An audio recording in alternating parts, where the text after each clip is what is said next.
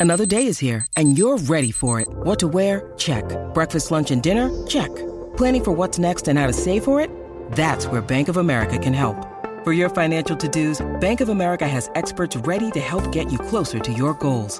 Get started at one of our local financial centers or 24-7 in our mobile banking app. Find a location near you at bankofamerica.com slash talk to us. What would you like the power to do? Mobile banking requires downloading the app and is only available for select devices. Message and data rates may apply. Bank of America and a member FDIC. Ryan Reynolds here from Mint Mobile. With the price of just about everything going up during inflation, we thought we'd bring our prices down. So to help us, we brought in a reverse auctioneer, which is apparently a thing. Mint Mobile unlimited premium wireless. Ready to get 30, 30, bit to get 30, bit to get 20, 20, 20, bit to get 20, 20, bit to get 15, 15, 15, 15 just 15 bucks a month. So, Give it a try at mintmobile.com slash switch. $45 upfront for three months plus taxes and fees. Promo rate for new customers for limited time. Unlimited more than 40 gigabytes per month. Slows. Full terms at mintmobile.com.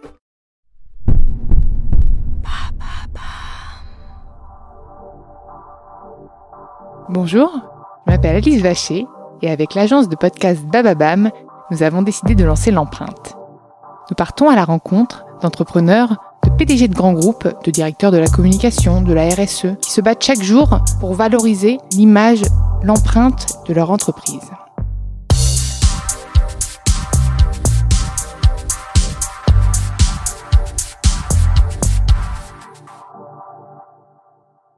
Dans ce nouvel épisode de l'empreinte, j'ai le plaisir d'accueillir Sophie Vanier, présidente de La Ruche. Bonjour Alice. Coucou Sophie, je suis ravie de t'accueillir. Bah, merci beaucoup, ça, Ça me fait va plaisir d'être on, là. on t'accueille dans ce nouveau lieu puisqu'on a changé, on a déménagé il y a pas, il y a pas longtemps. Et donc euh, comme tu as réussi à éteindre l'interrupteur qui nous faisait un flash un peu bizarre dans les yeux, euh, Ouais, je suis très fière d'avoir été la technicienne voilà, aujourd'hui. c'est Bob le bricoleur euh, de, de l'arrivée. En plus après, t'es venu comment d'ailleurs Parce qu'avec les grèves, euh, Euh, par euh, plein de moyens, euh, j'ai essayé de venir en bus, c'était pas possible. J'ai pris mes jambes, Oh. c'était un peu loin et pour être à l'heure, j'ai fini en taxi. t'as écouté l'empreinte pendant pendant ton trajet. du coup? Exactement. C'est vrai? La dernière interview avec euh, Sophia de BNP Paribas qui parlait d'entrepreneuriat des femmes, je trouve ça très intéressant. Ah bah je suis ravie. Donc du coup t'es entraîné. Donc comme ça on peut arriver, on peut déjà débarquer dans le vif du sujet. Exactement. Tu connais ma première question, je pense du coup. Qui suis-je? Ah bah voilà. je te laisse me répondre à ça. Bah, ce que tu veux, hein. tu peux me raconter toi qui tu es, euh, une pensée philosophique ou vraiment ton parcours, euh, voilà, ce que tu as envie de me raconter de toi quoi. Euh, oui, c'est- je me demandais ce que j'allais raconter. Je me suis dit, je vais rien préparer comme ça. euh, Ah bah oui, mais c'est ce le sera but. plus euh, plus euh, instinctif. Donc écoute, bah je suis Sophie, j'ai 33 ans. Euh, ça fait 15 ans que je vis à Paris. Je suis maman de deux enfants euh, qui sont petits, hein, de une petite fille de 4 mois et un petit garçon de 2 ans. Je suis entrepreneur et chef d'entreprise. Euh, on me qualifie de quelqu'un engage d'engagé. Euh, En même temps, vu le business actuel, euh, on peut pas dire autrement. Non, c'est ça. Mais euh, voilà, c'est quelque chose qui me définit assez bien et pas que dans le business. Je Hmm. pense que c'est. Ah oui, au euh, quotidien. bah oui, on essaie de. Tu fais quoi, par d'être en exemple? phase. Bah énormément de choses. Enfin, je sais pas. Cette année, c'est drôle. euh, à tout le monde se mobiliser à Noël pour dire on peut offrir de la seconde main, euh, on peut faire des papiers cadeaux avec autre chose que de l'emballage euh, euh, jetable. Et en fait, moi, ça fait très longtemps que je. Tu le fais déjà Je le fais assez naturellement. euh, Tu fais comment du coup? Tu prends des parce que je ne sais même pas moi comment Ouais, on emballe. Ah bah avec euh, des, des- des journaux, avec Ah des ouais. foulards, du paréo. ça doit être joli, non Un papier cadeau fait avec des journaux, je trouve, non? Ouais, ça c'est joli. Ça joli, je trouve ça donne un petit côté vintage, vintage, un peu industriel, Ah, imprimerie. Tu me donnes des idées là. Ouais. Euh, et puis après, c'est juste savoir être euh, dans une certaine sobriété. Enfin, Mm. quand on n'est pas dans la surconsommation, euh, ça nous semble assez naturel. Hmm. Donc euh, voilà. Et depuis toute petite, t'étais toujours été engagée ou c'est venu avec le temps finalement les prises de conscience écologiques, environnementales ou juste l'éducation? Je crois que c'est depuis assez longtemps. Mm. Ouais, ça de. Je pense que nous on le faisait de façon un peu contrainte parce qu'on n'était pas dans une famille euh, qui a qui ont les moyens euh, de beaucoup euh, dépenser, donc. Mais non, non, c'était toujours assez naturel et puis toujours euh, euh, une petite révolte qui grandit euh, quand on prend de l'âge aussi euh, sur bah, les aspects environnementaux, sociaux, l'inclusion. euh. Donc euh, j'ai jamais eu de déclic. Et même dans l'éducation de tes enfants, du coup, t'essayes de, de faire attention à ça ou pas? Enfin, dans les- là, ils sont tout petits, hein, mais tu penses que tu vas... Oui, oui, oui. Bah, mon fils sait déjà reconnaître la poubelle de recyclage et la poubelle, la poubelle de compost, ce genre de choses. Après, euh, avec l'arrivée de mon fils, je me suis mis tellement de pression au début de bien faire. Hmm. de pas acheter de vêtements. Euh, T'arrives à, à, à prendre des, vêtements fait, déjà utilisés. voilà, tout par comme ça, exemple, oui. bah voilà, beaucoup de seconde, seconde main. Euh, sur ce qu'ils mangeaient, etc. Et puis, au bout d'un moment, je me suis dit, mais faut arrêter. J'ai plus de culpabilité sur ce que je fais mal que de fierté de, sur ce que je fais bien. T'as tout à fait raison. Et il y a un moment, c'est pas au consommateur. Enfin, il y a le consommateur, évidemment, mais il a pas tout pouvoir, il a beaucoup de limites. Et puis, il faut on est dans une faut pas se blâmer. qui est parfois difficile. Bien ouais, ouais, sûr. exactement. Donc, c'est d'essayer de faire euh, mieux, des choses voilà. différentes et de pas s'en vouloir. De... Donc euh, non, j'ai rangé mes couches lavables et euh, je te comprends, en déjà fait. pris, hein. voilà. Ouais. Et voilà, je l'assume, euh, même si au début on ça a pas été dur. parfait, on n'est pas parfait. Et si à ton échelle, tu peux faire des Ouais. choses qui te simplifient, parce que le but du consommateur, le consommateur Mhm. engagé, ça, je pense qu'on peut avoir des discussions, des discussions philosophiques là-dessus. Moi, je pense qu'à son échelle, chacun a des choses qui sont plus faciles à faire que d'autres. Par exemple, je Mhm. marche 20 km par jour, je, les transports, ça ne me gêne pas de pas les prendre. Donc, en ce moment, en période de grève, ça va. Euh, mais il y en a d'autres qui, qui adorent le, le, le confort de leur voiture et qui préfèrent les couches réutilisables euh, que, que, le, que, que laisser la voiture. Donc, je pense que chacun peut faire des efforts sur quelque chose et qu'on sera jamais parfait. Euh, donc voilà, donc Ouais. on se rejoint là-dessus. Voilà. Et, euh, Et l'effort, il doit être fait des industriels aussi. Et Tout à fait. remettre la responsabilité là où elle est. Tout même si fait. évidemment on a du pouvoir. Tout à fait. Déjà, soyons heureux, alignés et pas trop durs avec nous-mêmes. Et après, ton, et sinon, si on revient un peu sur ton parcours et ce qui fait, euh, et ce qui fait ton poste actuel, euh, bah après tu as fait, enfin tu as fait, après tu as fait quoi? Après ta naissance, euh, que tu fais comment- Comment comment s'est roulé ton parcours professionnel? Mon parcours professionnel, euh, moi j'ai fait du droit et de l'économie à Paris 1, donc à la Sorbonne. Euh, J'étais plutôt orientée sur le droit de l'environnement au début. Ah donc dès le début quand même, hein. Tout ce qui est environnement euh, Oui, était dans oui. ton ADN quand même. Hein. Oui, ouais, ouais. Bon, ça s'expliquait tout simplement parce que euh, pour le coup là, j'ai eu beaucoup de chance d'avoir une maison de famille dans les Landes, dans un coin somptueux. Où? qui est classé euh, entre près de la frontière Tu basque. veux pas dire, euh, tu veux pas dire le nom. Hein. tu me diras ça en off. autre, je te dis ça en off. ouais, tu me dis ouais, ça en off. ouais. Désolée Un à tous les auditeurs, mais vous ne saurez pas où, où se trouve cet endroit magnifique, cette pépite. et qui est classé euh, et protégé. Euh, et par contre, bah, il y a toujours un train qui a envie de passer dessus, euh, une autoroute qui se qui s'agrandit, etc. Et donc, on a passé beaucoup de temps avec ma famille à défendre l'environnement, euh, la biodiversité, les oiseaux, etc. Et donc être en procès Mhm. contre euh, les sociétés routières, euh, l'État, etc. Et donc moi, je me disais, bah tiens, euh, d'en savoir un peu plus sur le droit de l'environnement, ça pourrait m'aider à protéger ces jolis lieux. Et intéressé, France. je pense en plus. Non. Et voilà, ouais. Hmm. Mais bon, après quelques années dans du code, euh, J'étais tellement nul en droit, si voilà. tu savais. Il fallait, moi je me rappelle en école de commerce qu'il fallait euh, juste simplement citer des mots-clés et tout apprendre par cœur. J'ai toujours été complètement nulle en apprentissage par cœur. Et moi, le Mm. droit, pour moi, c'était ça. Euh, il y a beaucoup de, oui, beaucoup de- En fait, il faut Il vraiment faut être avoir une grosse assidu, base euh, qui vient se mettre sur une logique. Mais euh, donc euh, après ma licence, je me suis dit, bon, je vais faire une école de commerce.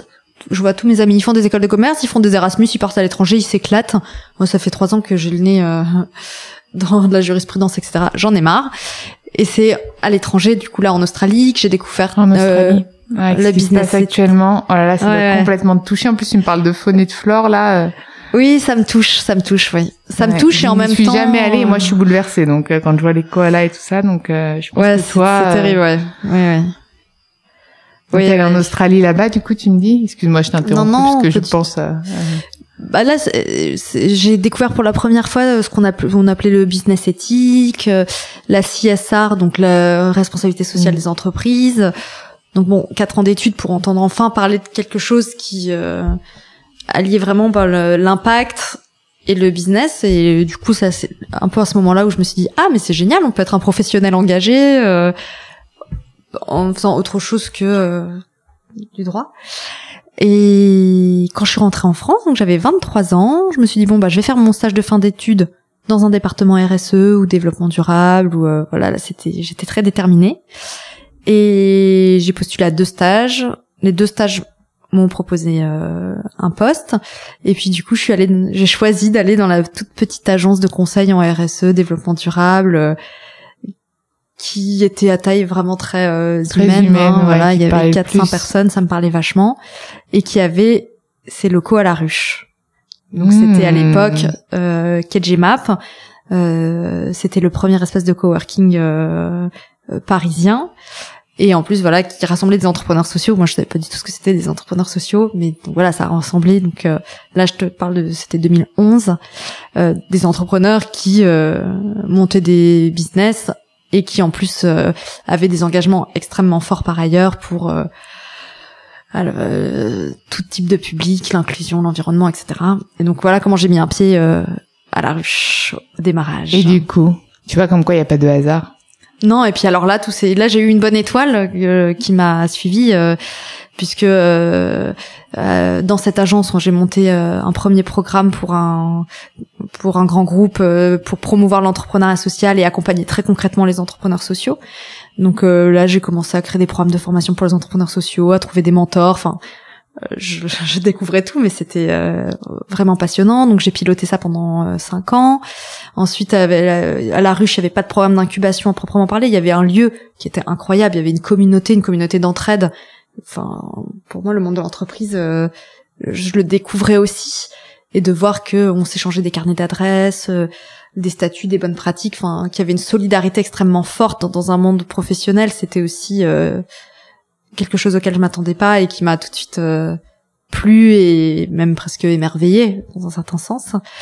Euh, et de dire bah voilà, on va monter une boîte qui va proposer à des entrepreneurs de se faire accompagner, de prendre des bureaux à la ruche. Donc là, j'ai monté une entreprise qui aujourd'hui a fusionné avec la ruche euh, qui s'appelait la Social Factory. Et euh, l'idée, c'était d'accompagner euh, tous ceux qui voulaient monter des boîtes qui alliaient business et impact, et si possible, d'accompagner plutôt des gens qui auraient pas eu le réflexe de venir taper à la porte d'un incubateur, donc plutôt pas des hommes blancs qui sortaient d'HEC, mais plutôt voilà des gens qui pouvaient la diversité. La diversité exactement. La diversité de profil ouais je comprends tout à fait. Qui fait la richesse d'ailleurs Exactement, et qui fait la recherche et le succès aussi euh, des entreprises. bien sûr. Voilà, donc euh, on a mont... j'ai monté un premier programme qui s'appelait les audacieuses. Donc là, ah, j'adore, euh, j'adore pour ce, promouvoir l'entrepreneuriat des femmes. Voilà. Donc maintenant, ça fait cinq ans qu'on. C'est toujours ça, ça, ça, marche toujours. Ça marche toujours. On, on, essaye de conquérir des territoires. Donc maintenant, on a des audacieuses en Nouvelle-Aquitaine, en Occitanie, à Marseille, en Pays de Loire. Enfin voilà, on essaie de créer une grande grande communauté de femmes entrepreneurs à impact. Là, et ça, ça fait partie de la ruche, du coup? Ça fait partie de la ruche, ouais. Et rappelle-moi, rappelle-nous un petit peu ce qu'est la ruche, concrètement, si on devait retenir deux grandes lignes. La ruche, c'est un réseau d'espaces de travail et d'incubateurs dédiés à l'innovation sociale. Donc, c'est des entrepreneurs à impact. Oui. Et euh, qui œuvrent pour l'égalité des chances face à l'entrepreneuriat. D'accord. Donc, on a deux prismes. Et vous euh, êtes un peu dans... Vous êtes implanté partout? Dans le monde ou juste en France? Alors pour l'instant on n'est pas worldwide. Ouais, mais j'ai pas voulu mettre le, mot anglais parce que je me suis dit je vais me louper un vendredi comme ça on va se louper. Euh, ça viendra sûrement. France? Pour l'instant on est en France. On est dans on a 10 ruches.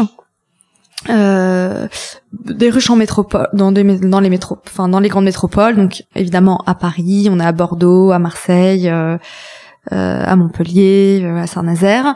On a aussi des ruches en milieu rural, puisque quand je te parle d'égalité des chances face à l'entrepreneuriat, euh, la discrimination géographique c'est quelque chose de très fort en France et il y a assez peu de dispositifs pour les gens qui veulent monter des boîtes quand on est éloigné des villes.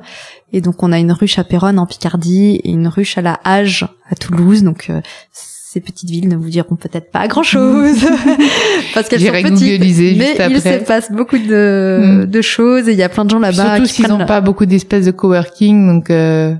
Ouais, voilà. Bah, ça doit vraiment les rassembler, quoi. Bah, ça rassemble, ça fédère, et puis surtout, ça donne des outils à des gens qui ont des projets pour euh, dynamiser euh, leur territoire, euh, qui ont des compétences, et en fait, il faut les mettre en action et les connecter à un réseau, et c'est ce qu'on fait. Et d'ailleurs, j'y pense, la ruche pourquoi le mot justement pour l'organisation comme dans une ruche, non?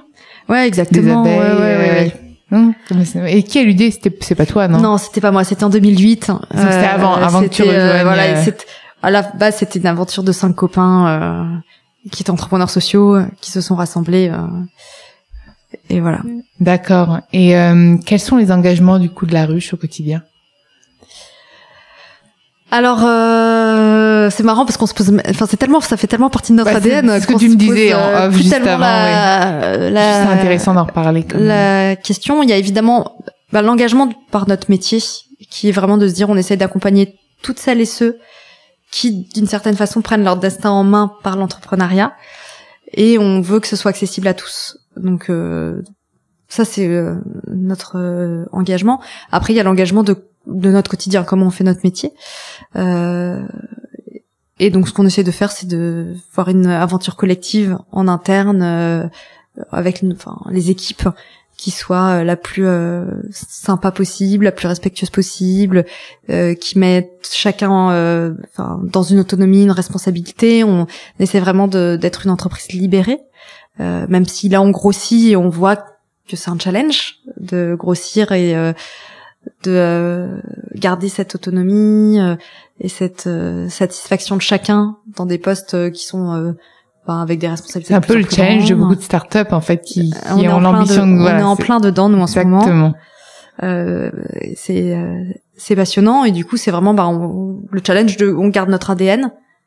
Voilà, la ruche c'est un projet militant, mais c'est un projet aussi qui grandit, qui vient de lever des fonds, donc on se donne, des- on essaie de donner des objectifs, on se met une pression complémentaire sur euh, bah voilà l'impact qu'on souhaite avoir. Aujourd'hui, on accompagne dans les programmes longs 150 euh, entrepreneurs par an.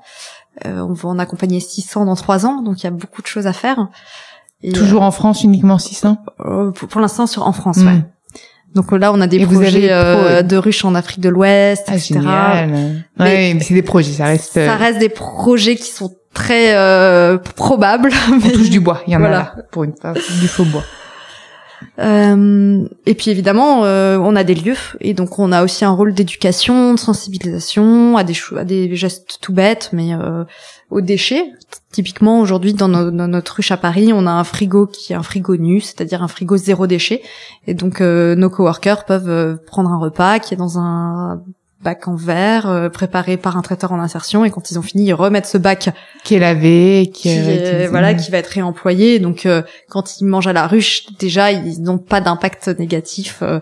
donc voilà c'est des petits gestes. Oui, c'est des petits gestes de cons- de consommateurs exactement. responsables. après bon euh, on n'est pas parfait mais- c'est difficile. Il y a des filières qui sont pas mis en place aussi parfois sur alors, maintenant il y a plein de traiteurs qui disent c'est compostable ou euh, mais en fait les filières euh, derrière ça repart en poubelle verte donc euh, voilà donc on sait qu'on a beaucoup es, on, on, on doit tous s'améliorer toujours, mais il fait déjà beaucoup de choses, je trouve. Donc, Oui, oui, oui. Donc c'est c'est important de le, de valoriser. Et toi, du coup, en tant que présidente, quelles sont tes fonctions concrètement? C'est quoi une journée dans ta dans ta vie de présidente? Euh, je fais la petite sur la petite. Ouais, alors on est, il y en a trois co-dirigeants. Donc à trois, on se partage la tâche de euh, d'élaborer la stratégie et de développer les partenariats et d'aller trouver les partenaires euh, institutionnels B2B euh, qui montent dans le bateau avec nous pour ben accompagner plus de monde dans l'égalité des chances. Et donc moi, mon travail quotidien, c'est surtout d'aller convaincre et de co-construire euh, avec ceux qui croient euh, au potentiel de la ruche euh, des programmes pour accompagner euh, les personnes à se lancer et à développer leurs projets. Est-ce que tu as des réussites incroyables de tes euh, Est-ce que en tête, t'as comme ça, t'as un exemple de réussite euh, de, des personnes que tu as accompagnées, enfin que vous avez accompagnées ou pas? Un ouais, exemple. alors on a des success stories parce que j'aime mieux écouter le côté successful que voilà, je suis le côté euh, optimiste euh, de la force. ouais. Alors euh, des succès, on en a on en a pas mal. Bah un des voilà, tout premier euh, projet qu'on a accompagné en 2012, c'est une association qui s'appelle Rejouer. Et aujourd'hui, Rejouer, ça commence à quand même être euh, assez euh, bien connu. Et en fait, c'était euh, une, c'est une jeune femme qui s'appelait Claire Tournefier, qui travaillait à la Croix-Rouge et qui a vu qu'il y avait énormément de jouets qui étaient donnés et euh, bon ensuite qu'il y avait rien qui était vraiment organisé. Et elle, elle a organisé toute une filière de revalorisation des jouets par des femmes et des jeunes éloignés de l'emploi et la revente de ces jouets euh, du coup en seconde main. Et aujourd'hui, elle a une boutique dans le 14e, euh, elle a plus euh. Et donc pour nous, c'est pas alors c'est pas une licorne, euh, c'est pas la French Tech, Euh, donc parfois, euh, voilà, c'est ça. C'est ta licorne à toi. Mais nous, Voilà. nous c'est votre c'est licorne à vous. pour nous c'est Voilà. du succès parce que euh, Bien sûr. c'est euh, c'est très enfin c'est très vertueux à la fois sur la chaîne euh, des ressources humaines parce qu'elle Mhm. voilà c'est un chantier d'insertion mais aussi sur l'aspect environnemental donc ça pour nous c'est un super succès Euh, après euh, si on parle plus en termes de licorne on a accompagné Sébastien Christian qui a monté euh, en France son projet s'appelait Idova Altercode l'idée c'était de donner l'information à tous et notamment aux sourds et aux malentendants et en fait il a développé euh, un projet, on va l'appeler le Shazam du sourd pour faire simple. C'est- très parlant. Voilà, c'est-à-dire que euh, euh, c'est un algorithme qui permet d'enregistrer un son et d'être prévenu euh, via son téléphone de ben il y a un chien qui aboie, il y a une alarme incendie ou j'arrive dans un hôtel, je- j'enregistre le son, quelqu'un tape à la porte, la personne est prévenue quand quelqu'un tape effectivement à la porte. C'est génial. Et aujourd'hui, ce projet, il est développé aux États-Unis, au MIT. Euh, et il travaille avec euh, énormément euh, Ah, ça me de personnes. Ouais, c'est un projet fascinant. Incroyable. Et puis après, il y a plein de Ouais, y a petits plein de succès. projets euh, qu'on accompagne euh, euh, au quotidien. Donc euh, là, je parlais ce matin avec euh, un super projet qui s'appelle la FAC, qui est euh, une plateforme en ligne de formation au métier de l'audiovisuel pour euh, les pays euh, en voie de développement et notamment africains. Et donc ça permet à quelqu'un qui est au Nigeria par exemple de se former au métier du maquillage parce qu'il y a une industrie euh, euh, du cinéma qui se développe là-bas et donc du coup de pouvoir être formé sur un métier en tension et trouver son emploi. Bon, voilà. Ouais, c'est top. Bon des exemples je pourrais t'en donner Mmh, beaucoup. il y en a- J'ai euh, l'impression qu'il ouais, y en a plein. C'est ça, c'est dur de choisir mais euh, Choisir, c'est renoncer. Alors non, ne m'en donne pas plus. Et toi, c'est quoi tes prochains challenges? Alors moi je suis en plein, on est en plein dans un challenge euh, à la ruche. On a annoncé là en octobre une levée de fonds, donc on a levé un million d'euros. Euh, puisqu'il y a un an avec les équipes, on s'est dit bon allez, la ruche, on a fêté nos 10 ans, euh, de quoi on a envie, et on s'est dit on a envie d'accompagner plus de personnes, et aussi il y a un moment il faut prendre le tournant de la digitalisation, parce qu'on ne pourra pas ouvrir des ruches partout sur le territoire. Par contre, grâce à notre mobile ou à, Internet, on peut euh, transmettre une partie de savoir-faire d'accompagnement à la création d'entreprise. Et donc, il faut des moyens, il faut, faut qu'on investisse. euh, et donc, on a fait cette, cette levée de fonds pour ça. Euh, donc maintenant, euh, tout reste à faire. C'est ça qui est génial hein, en même temps. Toujours se réinventer, toujours Donc, euh, avancer. Maintenant qu'en plus vous avez les fonds, vous allez pouvoir faire plein de Oh, choses. exactement. Donc là, on, on est vraiment. en La priorité, c'est quoi du coup C'est le développement international ou pas? La priorité, c'est de développer les outils. D'accord. Nous, on était des artisans. On a quelqu'un en face de nous, on sait parfaitement l'accompagner. Il a un chef de projet, il a des mentors, il a des experts, il participe à des formations, etc. C'est comment on arrive à dupliquer ça sans à chaque fois faire euh, remettre les chefs de projet en face et là, là, là, Mmh. mais voilà, d'essayer de créer des synergies et notamment comment faire quand quelqu'un il est un petit peu éloigné. Quand on parle du monde rural, c'est ça, il y a un problème de mobilité et c'est de se dire bah, comment il va en présentiel dans une de nos ruches euh, dans une ville, mais de chez lui il se connecte à son mentor, à son expert, à son chef de projet. Donc tout ça, on est en train de le développer. Donc euh, C'est un peu la ruche 2.0, c'est passionnant. Ouais. Ah, on est même au 4.0 maintenant. Ouais, hein. sûrement, Je crois qu'on a, on a augmenté de quelques points là. Est-ce que tu as des choses à ajouter? Est-ce que tu aimerais rajouter des choses sur euh, sur la rue, sur toi ou? Ouais, bah euh, la ruche c'est une aventure collective et pour accompagner euh, une aventure entrepreneuriale, c'est vraiment une aventure euh, qui se fait en écosystème. Euh, moi, j'ai aujourd'hui, je sais pas si c'est un message positif que je vais passer. On, tout le monde parle de mettre du sens, à la fois au niveau individuel. euh, quand l'étudiant il se pose la question de sa carrière, euh, quand la personne est en carrière et se repose la, la question de son fameuse quête de poste, sens euh, maintenant, c'est les boîtes qui se posent la question de la raison d'être, et ça va même être une, un- on va avoir les entreprises à mission, etc. Euh, et il y a des sujets comme euh, l'égalité des femmes, la ruralité, tout le monde en parle, et en fait, on, trouve qu'on est quand même très seul sur ces sujets parce que, voilà, médiatiquement, euh, oui, on parle euh, de ce genre de choses, mais j'ai vraiment envie d'inviter bah, tous ceux qui sont dans des entreprises à aller vraiment questionner les boîtes sur qu'est-ce qu'elles font concrètement. Qu'est-ce Euh, qu'elles ont envie de faire et qu'est-ce qu'elles ont envie de faire et je suis sûre qu'il y a tellement il y a vraiment des volontés. Et je parle de la ruche mais euh, plein de tous les acteurs de l'écosystème euh, qui ont besoin de ces partenaires en fait euh, parce qu'ils ont des compétences même au-delà des financements même si évidemment on en a besoin. Mais euh, voilà c'est de se dire euh, faisons ces choses ensemble. Euh, donc euh, ça c'est mon message aussi, c'est de dire bon bah je, je- enfin on a besoin d'être tous ensemble pour aller beaucoup plus loin, ouais. à, à- à plusieurs, on est meilleur en fait. Exactement, ouais, ouais. Bon, la solidarité. Bah écoute, merci beaucoup. C'est sur ces jolies paroles Bah, que- merci à toi. qu'on va rendre le euh, micro. proposé de venir et de partager ce petit moment avec toi. Avec grand plaisir. Merci à vous d'avoir écouté l'empreinte. Vous pouvez retrouver tous les épisodes sur Deezer, Spotify, Bababam, bien sûr, et sur toutes les applications de podcast. N'hésitez pas à liker, partager et commenter l'empreinte. Et proposez-moi des profils intéressants. Je me ferai un plaisir de les accueillir dans l'empreinte.